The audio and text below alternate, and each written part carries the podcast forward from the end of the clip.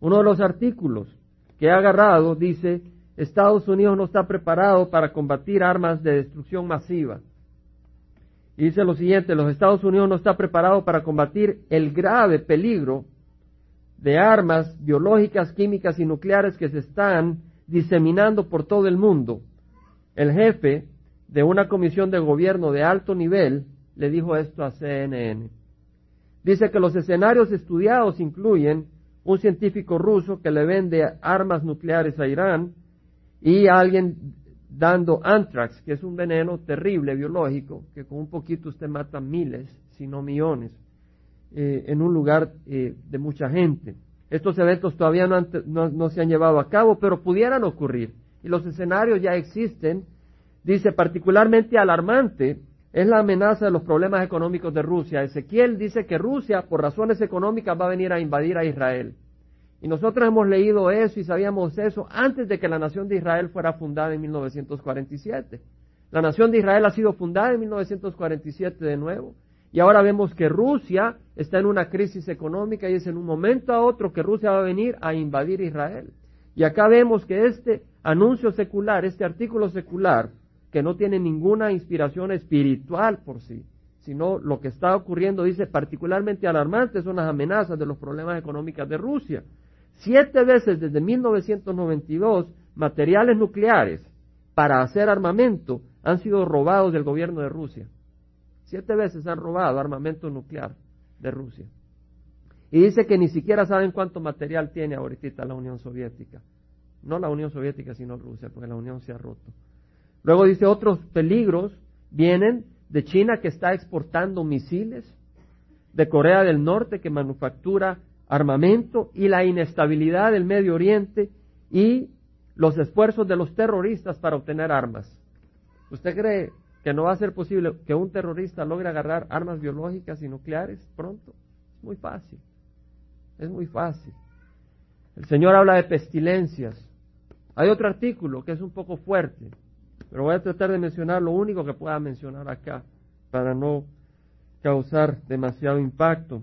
En el país de Zambia, este artículo viene de la capital que se llama Lusaka, dice que los adolescentes en este grupo que se reúnen están emborrachados con una cerveza llamada cachazo y huelen yekem.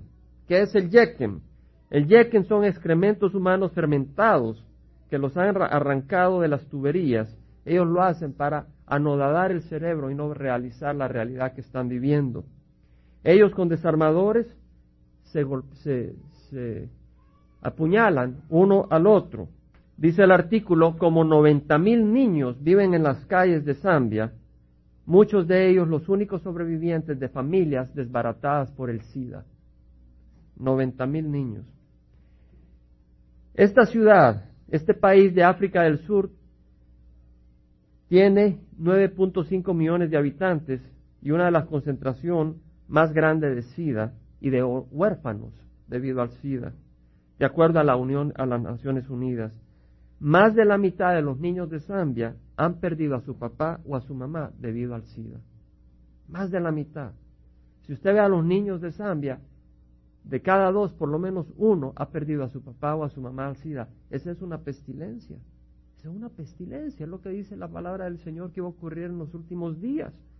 Dice que si la, si la, si la continúa la velocidad de infección actual, el número de madres muertas y de padres muertos van a incrementarse en los próximos 20 años. La muerte es tan común que venden coffins. ¿Sabe lo que es un coffin? ¿Cómo le dicen en español? Ataúdes, los venden los ataúdes en las calles, en vans, vanes, coloreados, parqueados a lo largo de la calle. Dice que los mayores huelen petróleo y latas de aerosol. Los niños, al perder a sus padres por el SIDA, se van a la capital, sin ningún hogar, a las calles. Ahí viven de caridad, de, de robo o de prostitución. Tyson, así le llamaban a un niño de 18 años, por el poder de su mano. Dice de que lloraba de dolor porque tenía una muela que se le había hinchado como el tamaño de un limón. Pero días después lo hallaron muerto.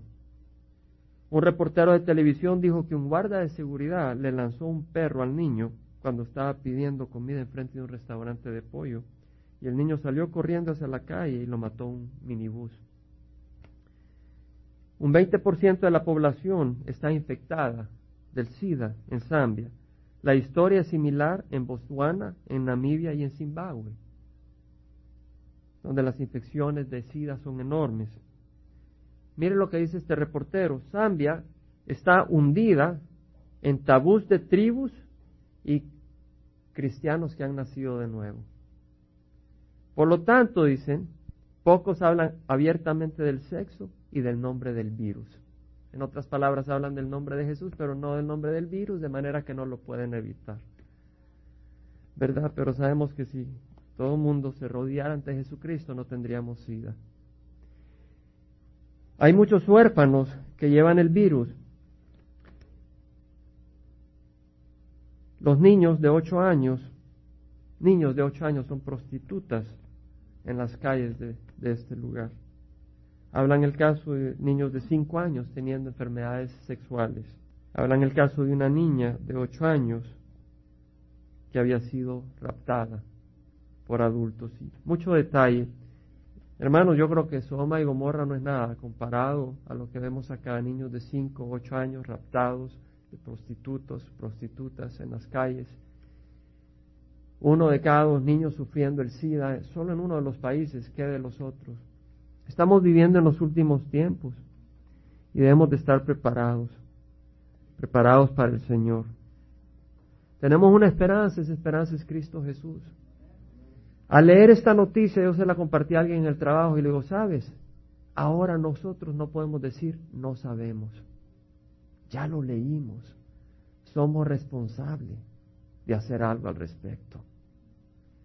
Y después de pausar le digo, ¿sabes qué podemos hacer? Lo que hagamos en nuestro vecindario por Cristo, lo estamos haciendo en Zambia y en todo el mundo porque el enemigo es el mismo, es Satanás. Y cuando nosotros nos unimos como siervos de Jesucristo, estamos peleando con el mismo enemigo que está en todo el mundo. La buena noticia es que si nos unimos a Jesucristo, la ganancia ya es segura. La batalla ha sido decidida en la cruz del Calvario.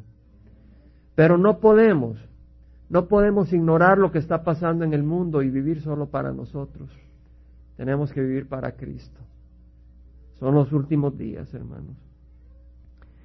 Nos reunimos a estudiar la palabra y más que predicar quisiera que estudiáramos hoy en el libro de Éxodo, el capítulo 12. Me preocupa los que no han vivido crisis en Latinoamérica. Muchos de nosotros venimos de crisis de Latinoamérica y nos ayuda a entender. Y por eso es muy más difícil para los que venimos de Latinoamérica quedarnos cómodos en este mundo.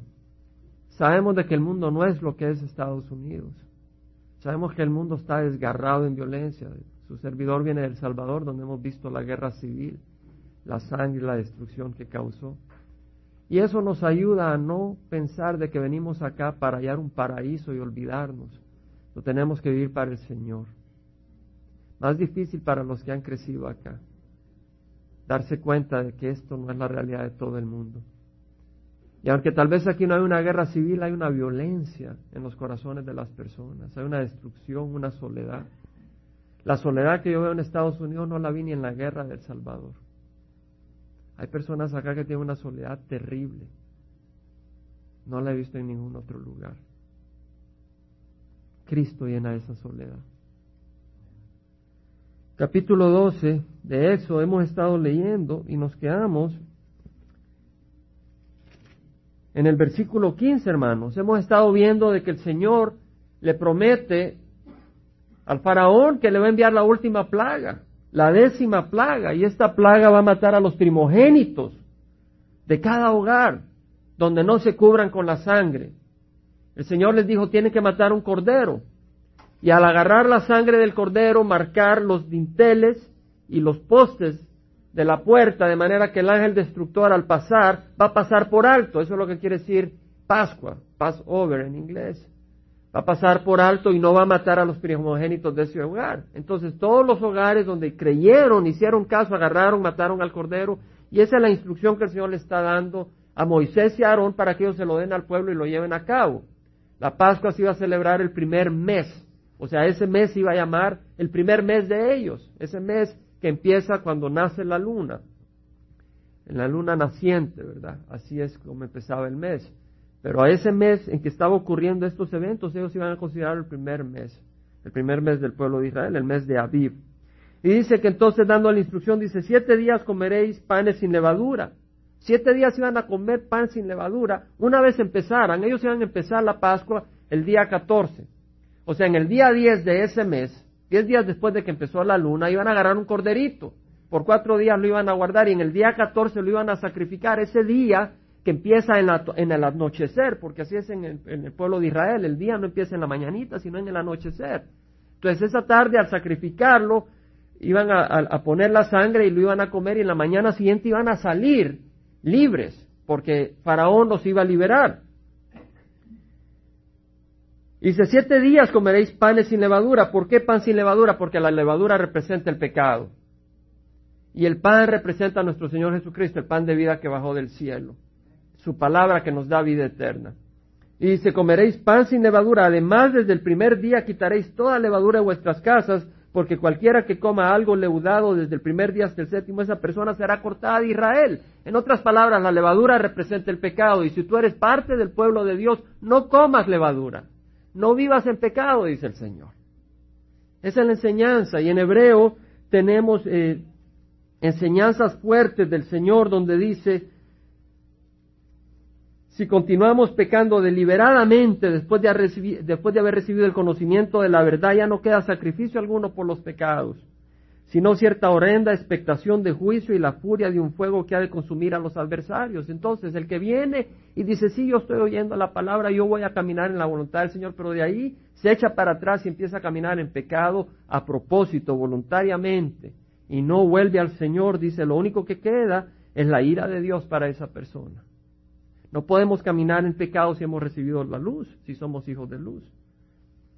Dice la palabra del Señor, cuánto mayor castigo pensáis que merecerá el que ha pateado bajo sus pies al Hijo de Dios y ha tenido por inmunda, por despreciable la sangre del pacto por la cual fue santificado y ha ultrajado al Espíritu de gracia. Ahora vemos el versículo 16, dice, en el primer día tendrás una santa convocación, es decir, en el día 14 y otra santa convocación en el séptimo día. Ningún trabajo se hará en ellos excepto lo que cada uno deba de comer. Solo esto podréis hacer. Está dando la instrucción de lo que van a hacer una vez ya salgan hacia la tierra prometida. Ese día, el día 14, ellos iban a sacrificar, iban a comer el cordero pascual y luego el día siguiente, en la mañanita, o sea, en la, en la mañanita de ese día iban a salir libres. Pero les está dando la instrucción de cómo iban a celebrar esto año por año. Y dicen, el primer día, es decir, el día 14, celebran la Pascua, el día 21 también tienen una santa convocación y no trabajan. ¿Por qué no trabajar? Para descansar y recordar lo que el Señor ha hecho por ellos. Es necesario que recordemos lo que el Señor hace por nosotros, tener un corazón agradecido. Pues si no tenemos un corazón agradecido, pensamos que nosotros somos la causa de nuestras bendiciones. Y luego somos infelices porque no reconocemos la bendición del Señor. Dice, guardaréis, dice, ningún trabajo se hará en ellos excepto lo que cada uno deba comer, solo esto podréis hacer. Guardaréis también la fiesta de los panes sin levadura, es decir, la fiesta de la Pascua era el día 14, y de esos siete días que se comía pan sin levadura es la fiesta de los panes sin levadura, porque en ese mismo día saqué yo vuestro ejército de la tierra de Egipto. Todavía no ha ocurrido, el Señor les está dando la instrucción de lo que va a ocurrir y de lo que tienen que observar. Por tanto, guardaréis este día por todas vuestras generaciones como ordenanza perpetua. ¿Por qué esta ordenanza? ¿Para hacerlos miserables? No, para que recordaran que Dios los había librado de la esclavitud. En el mes primero comeréis los panes sin levadura desde el día 14 del mes por la tarde hasta el día 21 del mes por la tarde. Por siete días no habrá levadura en vuestras casas, porque cualquiera que coma algo leudado, esa persona será cortada de la congregación de Israel, ya sea extranjero o nativo del país. Cualquiera que tenga levadura en su casa iba a ser cortado. Hermanos, quitemos la levadura en nuestro hogar. Todas aquellas cosas que no honran al Señor, quitémosla. Todos esos pósters que tal vez tienen mensajes que no son del Señor, quitémoslo. Es la levadura, es el pecado. No comeréis nada leudado, en todo lugar donde habitéis comeréis pan sin levadura durante esta fiesta. Entonces Moisés convocó a todos los ancianos de Israel. Esta es la enseñanza que Dios le da a Moisés y a Aarón de lo que tienen que observar y ellos vienen y convocan al pueblo. y les dice, sacad del rebaño corderos para vosotros según vuestra familia y sacrificad la Pascua. La palabra Pascua, ya dijimos, quiere decir pasar, saltearse, ¿verdad? Es eh, brincarse. En inglés es pass over, pasar por encima. Porque el ángel del Señor iba a pasar por cada hogar donde estuviera la sangre, se lo iba a saltear, no iba a matar al primogénito. Y luego dice, tomaréis un manojo de hisopo y lo mojaréis en la sangre que esté en la vasija y mancharéis con la sangre que esté en la vasija el dintel y los dos postes de la puerta y ninguno de vosotros saldrá de la puerta de su casa hasta la mañana. El Señor le está dando de nuevo la instrucción y la estamos oyendo vez tras vez lo que había que hacer. Iba a tomar hisopo. Ahora el hisopo es una planta usada en Israel. Es interesante que David dice, purifícame con hisopo y seré limpio, lávame y seré más blanco que la nieve. David no dice yo me voy a hacer perfecto, sino dice purifícame con hisopo. Y el hisopo es lo que se usó para agarrar la sangre y marcar la puerta. La sangre de Cristo purifica nuestro corazón. La sangre de Cristo, nosotros no somos puros. Él nos purifica y nos hace aceptables. Si nos damos cuenta, lo que había que hacer era no salir de la casa. ¿Por qué? La casa era la que estaba protegida con la sangre. Y si salías, no estabas protegido por la sangre de Cristo y venía el ángel destructor y mataba al primogénito. Y sabemos de que eso representa que cuando recibimos a Jesucristo y aceptamos su sacrificio en la cruz, estamos protegidos por la sangre de Jesucristo. Pero si no recibimos a Jesucristo, no estamos protegidos por la sangre. Y el ángel destructor nos lleva al infierno, porque no hay justicia en nosotros mismos. Dice, el Señor pasará para herir a los egipcios y cuando vea la sangre en el dintel y en los dos postes de la puerta, el Señor pasará de largo aquella puerta y no permitirá que el ángel destructor entre en vuestras casas para heriros. Acuérdese, primogénito es el primero, el primero nacido de un hogar. Cuando entréis a la tierra que el Señor os dará, como ha prometido, guardaréis este rito. Es un rito y sucederá que cuando vuestros hijos os pregunten qué significa este rito para vosotros, vosotros diréis es un sacrificio de la Pascua a Jehová el cual pasó de largo las casas de los hijos de Israel en Egipto cuando hirió a los egipcios y libró nuestras casas. Y el pueblo se postró y, se adoró. El pueblo se gozó de que iban a ser librados. Los hijos de Israel fueron y lo hicieron así, tal como Jehová había mandado a Moisés y Aarón, así lo hicieron. Ahora, ¿cómo iba a saber el Señor quién era el primogénito? En otras palabras, en un hogar, el varón que primero había nacido, ese iba a ser ajusticiado por Dios. Dios iba a derramar venganza sobre ese varón iba a morir. Y si ese varón ya estaba casado y tenía un hijo, moría el esposo de la mujer, si ese era el primer hombre de los hijos de ese hermanos, y luego moría. O sea que la mujer estaría haciendo duelo por su esposo y por su hijo en esos hogares. Ahora, ¿cómo sabía Dios quién era el primogénito? Dice que hasta los primogénitos de los animales, de repente en el campo aparecieron algunas ovejas muertas, los primogénitos. ¿Cómo sabía? Hermanos, Dios sabe todo. Dios sabe todo, no nos podemos esconder del Señor. ¿A dónde me iré de tu espíritu? ¿A dónde huiré de tu presencia? Dijo el salmista. Si subo a los cielos aquí, he ahí tú estás. Si en el Seol, es decir, en la región de los muertos, si ahí preparo mi lecho, ahí estás tú. O sea que cuando yo me muero no tengo paz y no tengo a Jesucristo. Porque ahí está la, ira de Dios contra todo aquel que ha rechazado a su Hijo. La ira de Dios contra todo aquel que no está mostrando justicia. Si tomo las alas del alba, si habito en lo más remoto del mar, aún ahí me guiará tu mano y me asirá tu diestra. Eso es lo hermoso. Que, no poder escondernos de Dios es una bendición, porque quiere decir que nada nos puede separar del Señor. Y podemos tener su protección y su amor a donde vayamos. Ahora, dice el, versículo 29, sucedió que a medianoche, perdón, el versículo 43 vamos a hacer un pequeño salto acá, un passover una Pascua. Vamos a saltarnos al 43 y vamos a regresar. Dice que Jehová dijo a Moisés y Aarón, esta es la ordenanza de la Pascua, ningún extranjero comerá de ellas. Nadie que fuera extranjero comería de la Pascua, de ese cordero pascual. O sea, en el futuro, cuando lo celebraran, dice, pero el siervo de todo hombre, el esclavo comprado por dinero, después que lo circuncideréis, podéis entonces comer de ella. O sea que si había un esclavo en un hogar judío, él podía comer de la Pascua únicamente si se circuncidaba. Porque ese era el pacto de Dios con Israel, la circuncisión. una, una muestra externa de que el pueblo de Israel era su pueblo. Ahora sabemos de que la circuncisión, que era cortar esa piel del varón, representaba la circuncisión del espíritu, del cuerpo del hombre, del, separar la carne pecadora del hombre, que vemos en el Nuevo Testamento. Porque Pablo dijo, con Cristo he sido crucificado, ya no soy yo el que vivo, sino que Cristo vive en mí. Yo he sido crucificado, yo busco ser crucificado, crucifico mi carne para vivir en el Espíritu.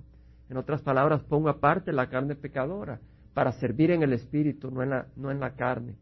Entonces esa circuncisión representa la circuncisión del hombre en el corazón cuando recibe a Jesucristo, donde ya no busca servir a la carne, sino servir al Espíritu.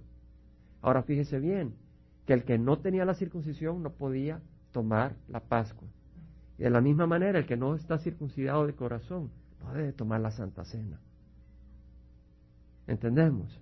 Necesitamos una circuncisión de corazón. Tenemos que haber recibido al Señor antes de tomar la comunión. Tenemos que tener un corazón entregado al Señor y decirle, Señor, yo te sirvo a ti no más.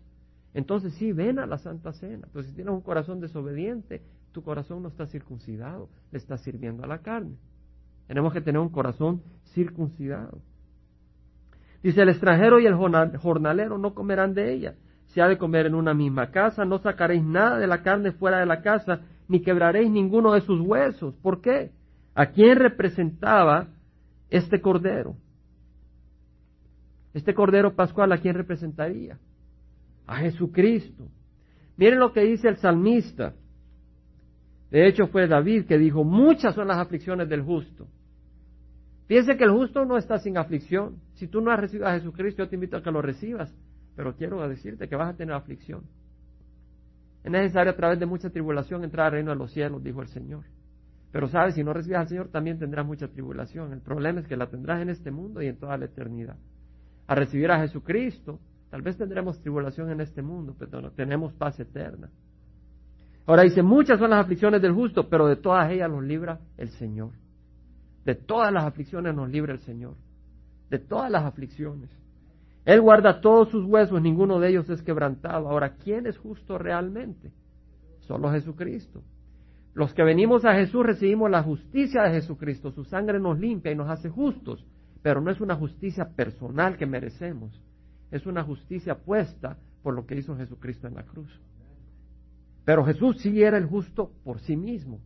Y dice, él guarda todos sus huesos, ninguno de ellos es quebrantado. Y por eso el cordero no podían quebrantar los huesos, porque representaba al cordero sin mancha que iba a morir por los pecados del hombre, Jesucristo. Y de hecho a Jesucristo no le quebraron ningún hueso. Cuando llegó el soldado a cortarle los pies y los huesos a los que estaban en la cruz, a Jesucristo no le cortaron los huesos. ¿Por qué? Porque tenía que cumplirse la profecía de que, ningún, que a ningún justo no se le podía quebrar ninguno de sus huesos. Ahora dice, si un extranjero reside con vosotros y celebra la Pascua del Señor, que sea circuncidado, todo varón de su casa, y entonces que se acerque para celebrarla. Tú dices, bueno, yo no soy religioso, gloria a Dios. Tú eres extranjero, no importa. Circuncídate. ¿Quién hace la circuncisión? El Espíritu Santo. Eres el que te hace nacer de nuevo. La misma ley se aplicará tanto al nativo como al extranjero que habita entre vosotros. Y así lo hicieron todos los hijos de Israel. Hicieron tal como el Señor había mandado a Moisés y Aarón, y sucedió que en aquel mismo día el Señor sacó a los hijos de Israel de la tierra de Egipto por sus ejércitos. Ahora en el versículo 29, vamos a regresar al versículo 29. Vemos que lo que va a ocurrir, el libro de Éxodo está muy hermoso. Vamos a ver cómo el pueblo de Israel sale de Egipto de la esclavitud y cómo van a atravesar el mar rojo y cómo cae maná del cielo y los alimenta y cómo de la roca sale agua y cómo vienen serpientes a morderlos y se mueren miles. Pero al mirar esa estatua que el Señor pone como una sombra de lo que sería la fe con, el Señor Jesucristo, muchos se salvan. Vemos muchas cosas, vemos la rebeldía del pueblo, vemos Dios tratando con el pueblo de Israel en el desierto.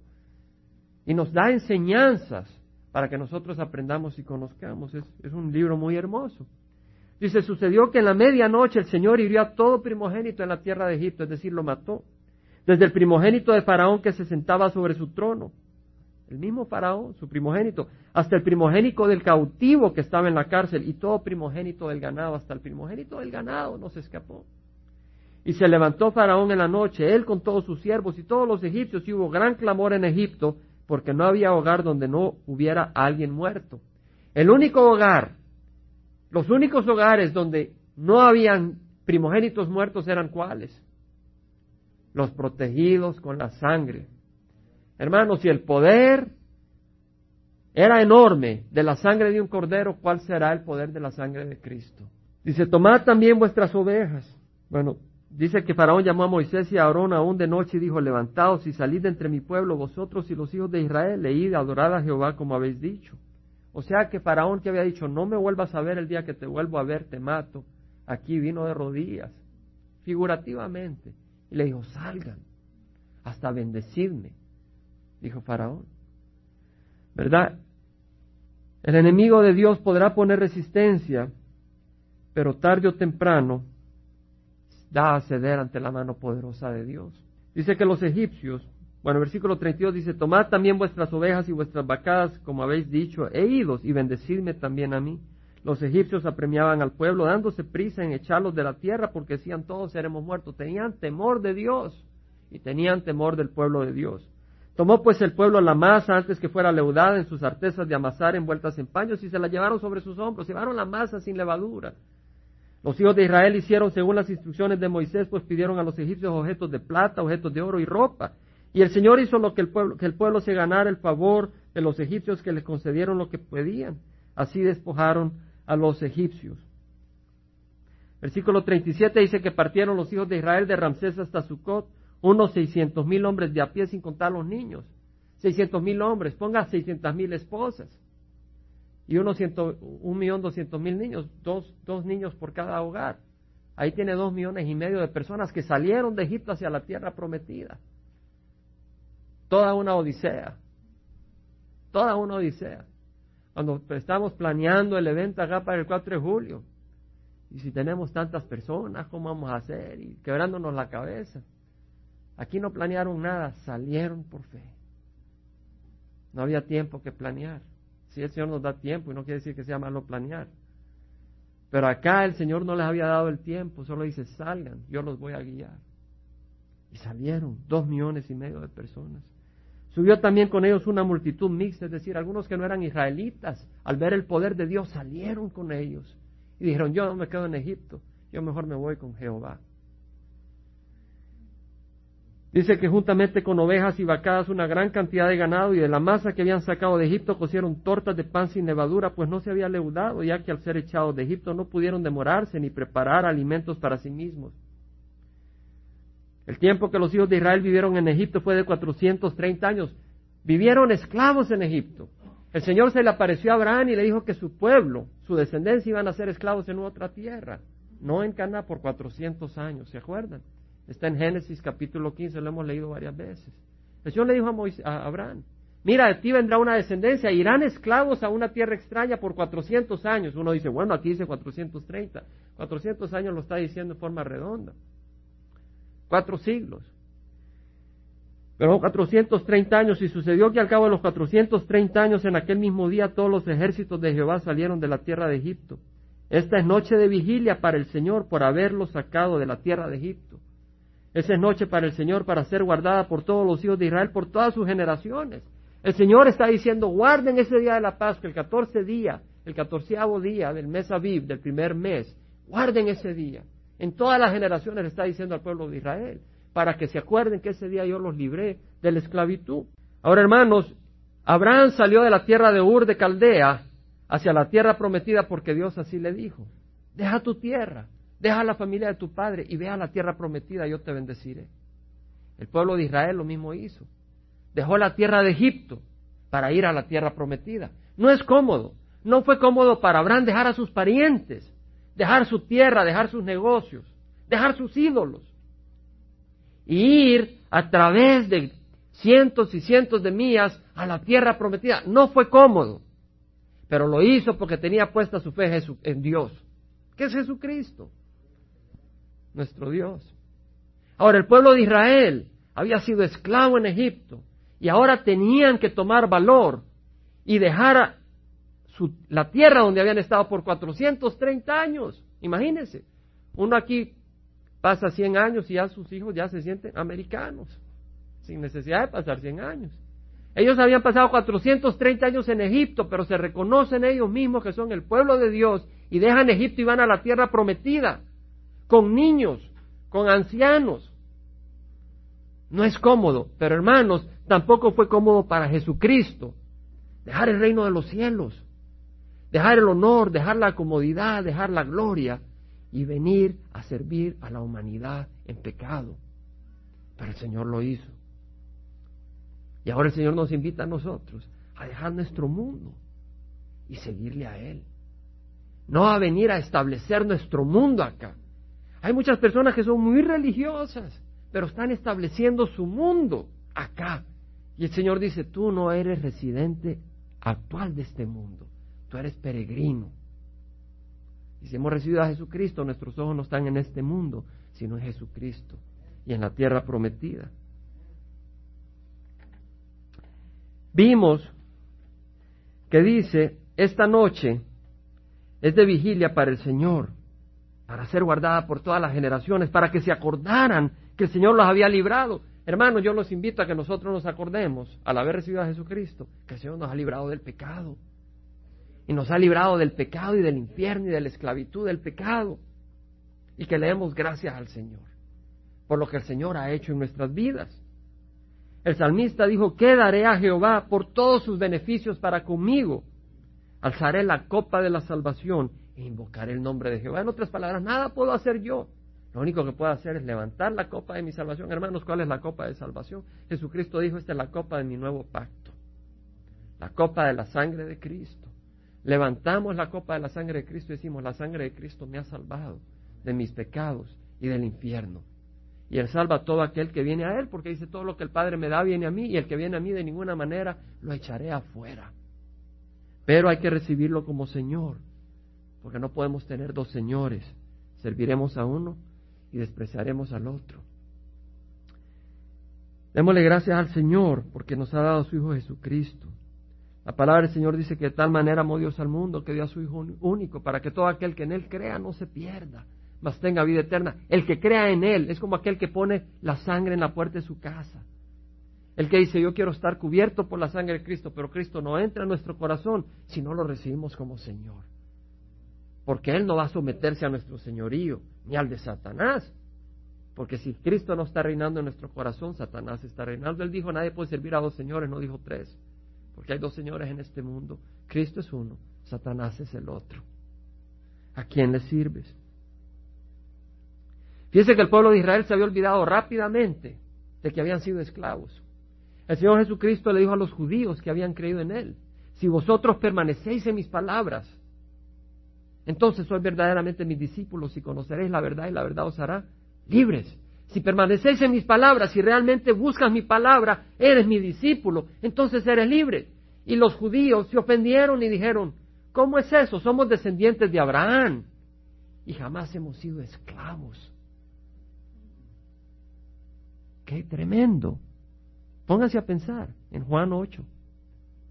Somos descendientes de Abraham y jamás hemos sido esclavos. ¿Cómo nos dices tú que seréis libres?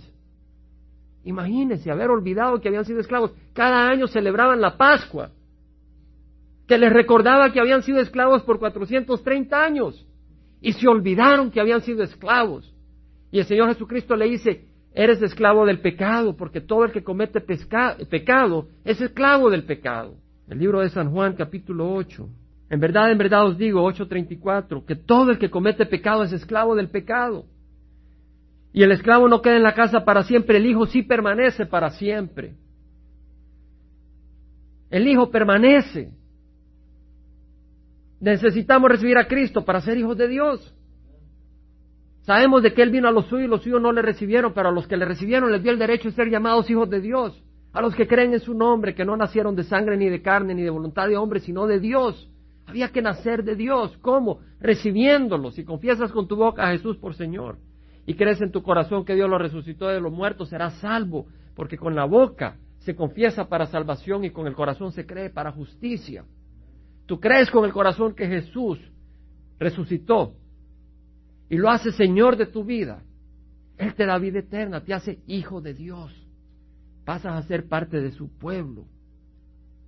Y dice, si eres el esclavo no queda en la casa para siempre, el hijo sí permanece para siempre, así que si el hijo os hace libres, seréis realmente libres. Si el hijo nos hace libres. Hermanos, éramos esclavos del pecado. Amén. Éramos esclavos del pecado. No teníamos libertad para no pecar. Éramos esclavos. No, no teníamos poder. No teníamos ni siquiera entendimiento para saber lo sucio que es como la historia de estos adolescentes que agarran desechos humanos fermentados para enloquecerse y no pensar en su triste realidad. No se dan cuenta lo asqueroso que es agarrar desechos humanos y huelerlos para emborracharse. Lo mismo el que está en el pecado, sea cual fuera el pecado, no se da cuenta lo asqueroso que es. Pero la luz de Cristo puede iluminar el corazón de cada uno de nosotros para hacernos entender que es asqueroso. El aroma de Cristo está en este lugar, amén.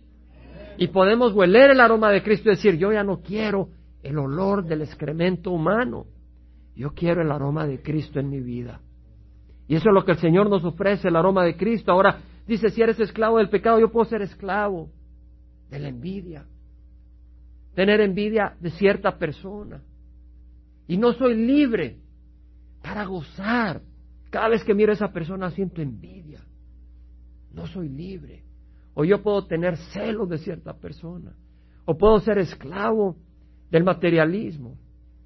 O puedo ser esclavo del temor. O puedo ser esclavo de la lujuria. O de la pornografía. Y no tener libertad.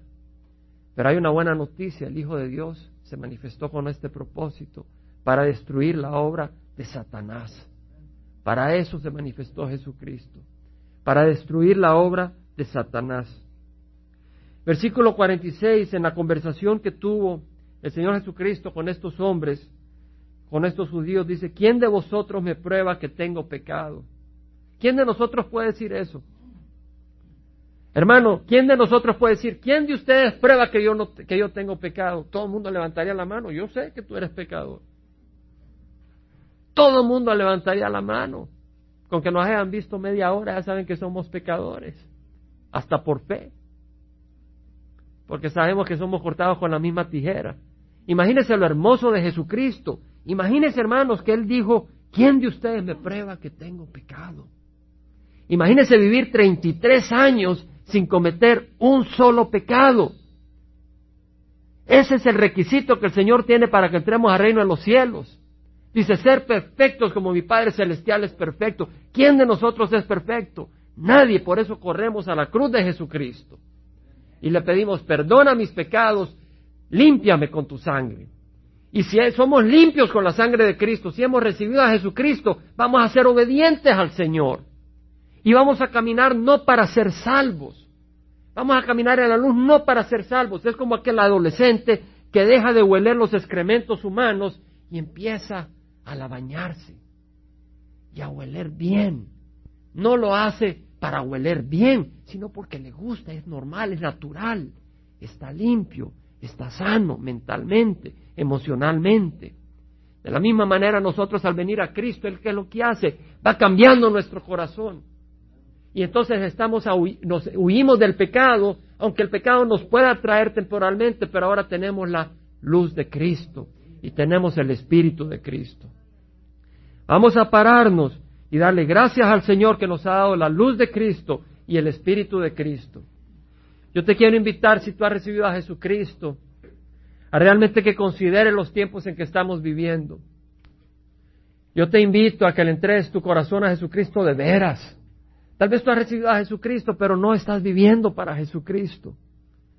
Tal vez tu corazón está dividido. Yo te invito a que recuerdes te arrepientes y repitas lo que hiciste al principio. Si no, el Señor dice, quitará la lámpara de tu vida. Recuerda ese primer momento, arrepiéntate y repítelo. Y ahora si tú nunca has recibido a Jesucristo, y hoy te quiero invitar a que recibas a Jesucristo, todos con los ojos cerrados. Tú tal vez dices, bueno, yo no sé qué recibir a Jesucristo. La palabra del Señor dice que de tal manera amó Dios al mundo que dio a su Hijo unigénito para que todo aquel que crea en Él no se pierda, mas tenga vida eterna, el que crea en Él. Ahora tú tal vez dices, sí, yo creo que Dios existe. El Señor dice, los demonios creen y tiemblan.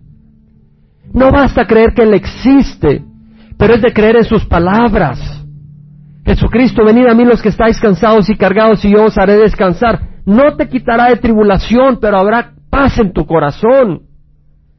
Los que hemos recibido a Jesucristo tenemos paz en el corazón. Nos podemos morir ahora y tenemos paz. Vemos lo que está pasando en el mundo y no nos aterrorizamos, pero vemos la venida de Jesucristo pronto y decimos, gloria a ti, Señor. Yo te invito a recibir a Jesucristo. Jesucristo te invita a venir a sus pies. Tú tal vez dices, es la primera vez que vengo acá, no sé lo que significa. Mira lo que dice la palabra del Señor. Si confiesas con tu boca a Jesús por Señor y crees en tu corazón que Dios lo resucitó de la muerte, serás salvo. ¿Crees que Dios resucitó de la muerte? Tú me dices, sí, yo sé que sí. ¿Sabes? Si lo crees es por fe. Y esa fe es un regalo de Dios. Porque tú no estabas en el Calvario hace dos mil años. Si tú crees que Jesucristo resucitó de la muerte, que Jesucristo murió en una cruz y resucitó, es porque el Espíritu Santo te está hablando y tú tienes oídos para oír y has oído que Jesús resucitó de la muerte, pero te falta una cosa, te falta serlo Señor de tu corazón. No digo que seas miembro de esta iglesia o de esta denominación, estamos hablando de que tú tienes que hacer negocio con Jesucristo. Yo te invito a que recibas a Jesús en tu corazón hoy mismo. Lo que tienes que hacer es decir, Señor, entra a reinar a mi corazón. Tú dices, pero me da miedo. Tal vez me va a obligar a ser una persona que va a la iglesia todos los días o a ir a servicios largos, ¿sabes? El Señor vino a liberarnos, no a atarnos. Lo único que dice el Señor es entrégame tu corazón. Él es el buen pastor, el buen pastor da la vida por sus ovejas, el ladrón viene para robar, matar y destruir. Yo he venido para que tengas vida y la tengas en abundancia, dice el Señor. El Señor te da la mano para que recibas su vida, la vida en abundancia. Es por fe, no por obras. Él dice, en verdad, en verdad os digo, el que oye mi palabra y crea al que me envió tiene vida eterna y no pasará condenación, mas ha pasado de muerte a vida. Yo te invito a que si quieres recibir a Jesucristo, levante la mano, levanta la mano. Gloria al Señor. ¿Quién más quiere recibir a Jesucristo? Levanta la mano, no te avergüences. Jesús dijo, el que se avergüenza de mí, de mis palabras, el Padre, se yo me avergonzaré de Él cuando venga en la gloria de mi Padre y en los ángeles. No te avergüences del Señor. Dices, tengo miedo. El Señor dice, no tengas miedo. Donde hay amor, no hay temor. No vienes al hermano Jaime, no vienes a este grupo, vienes a Jesucristo. ¿Alguien más quiere recibir a Jesucristo? Levanta la mano. Yo te quiero invitar a que recibas a Jesús. Tengo esa pasión en mi corazón y sé que esa pasión no viene de mi mente, sino viene del Señor Jesucristo. Yo te quiero decir algo. La palabra del Señor dice en Juan que Jesús dijo, mis ovejas escuchan mi voz. Tú has escuchado la voz del Señor, pero ahorita tienes un poco de miedo de levantar la mano. No, no tengas miedo. Vamos a orar por ti. Vamos a orar por ti. Te vamos a invitar a que ores para recibir a Jesús. Nadie, Satanás no te puede arrebatar de las manos del buen pastor. Mi Padre que me las ha dado es mayor que todos y nadie las arrebatará de las manos de mi Padre. Yo y el Padre somos uno. ¿Quieres venir al pastor hoy? No al hermano Jaime, al buen pastor Cristo Jesús. Levanta la mano y vamos a orar por ti. Alguien más, alguien más que quiera recibir a Cristo. ¿Quieres tener certeza de salvación? Mira, te voy a compartir, yo estaba en el pueblo de Watkinsville hace 14 años. Yo había recibido a Jesucristo y estaba en el comedor como a las diez y media de la noche orando al Señor y le digo, Señor, sabes, no me importa lo que esté ocurriendo, los problemas que están pasando, esta situación, si me confirmas que voy a estar contigo para siempre. Y sentí en mi corazón que el Señor me iba a hablar. Y en ese momento abrí la Biblia y mi mano estaba en el Salmo 23, 6, donde dice, verdaderamente el bien y la misericordia me acompañarán todos los días de mi vida y habitaré en la casa de Jehová para siempre. Mis ojos se llenaron de lágrimas y le di gracias al Señor. En la mañana siguiente le estaba compartiendo a mi esposa cómo Dios me había hablado y me había confirmado que yo voy a estar en el reino de los cielos para siempre. Mientras le decía esto, estaba abriendo una carta de un amigo misionero en África. Esa carta tenía un versículo bíblico. Verdaderamente el bien y la misericordia me acompañarán todos los días de mi vida y habitar en la casa de Jehová para siempre. Y yo me llené de gozo, pero me, me da más gozo saber que esa promesa no solo era para mí, en un pueblo de Watkinsville, en Georgia, sino para todo aquel que recibe a Jesús. Porque dice verdaderamente el que oye mi palabra y crea que me envió tiene vida eterna y no vendrá condenación, mas ha pasado de muerte a vida. Yo te voy a invitar a que ores conmigo ahí donde estás.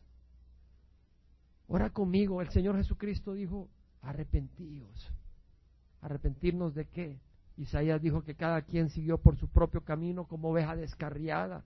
El pecado más grande del hombre es caminar por su propio camino como que si Dios no existe. Creer que Dios es malo, no creerle a Dios, así como en el jardín de Edén, que Dios dijo, no puedes comer del fruto del conocimiento del bien y del mal, porque el día que comas de ese fruto morirás. Y Adán y Eva comieron y no creyeron en Dios y vino la muerte al mundo. el Señor nos quiere dar vida. Yo te invito a que ores conmigo, pero tiene que haber arrepentimiento por caminar en nuestros caminos y pedirle al Señor que entre y te renueve. Ora conmigo, lo que vamos a orar es decir, Señor, perdóname. La palabra del Señor dice que cuando Juan había sido encarcelado, Juan Bautista, Jesús vino a Galilea proclamando el Evangelio de Dios y diciendo, arrepentíos, el tiempo se ha cumplido y el reino de Dios se ha acercado, arrepentíos y creed el Evangelio. El Evangelio es la buena noticia de que Cristo murió por nuestros pecados y que al recibirlo en el corazón entramos a su reino. Ora conmigo si no has recibido jamás a Jesucristo. Padre Santo, puedes hacerlo en voz alta, no te avergüences del Señor. Padre Santo, perdona mis pecados, límpiame de toda maldad, ayúdame a caminar en tu camino, dame tu Santo Espíritu, dirígeme mis pasos. Yo creo, Señor, que la sangre preciosa de Jesucristo es preciosa y valiosa para limpiar al peor de los pecadores, porque tú eres perfecto y bueno, eres sin pecado. Hoy te dejo entrar a mi corazón, entra y reina, y dame vida eterna. Te lo pido en nombre de Cristo Jesús, de acuerdo a tu palabra. Amén. Si tú has orado esta, esta oración, tienes vida eterna. Y si has orado esta oración de corazón, no te vas a avergonzar de Jesucristo. No te digo que no te avergüences de nosotros, porque no nos conoces. Te digo, no te avergüences de Jesucristo, porque si le has recibido, hoy le has empezado a conocer. Hasta ahora has oído hablar de Él, pero Él ahora ha entrado a tu corazón a reinar. Y te invito a que estudies la palabra del Señor.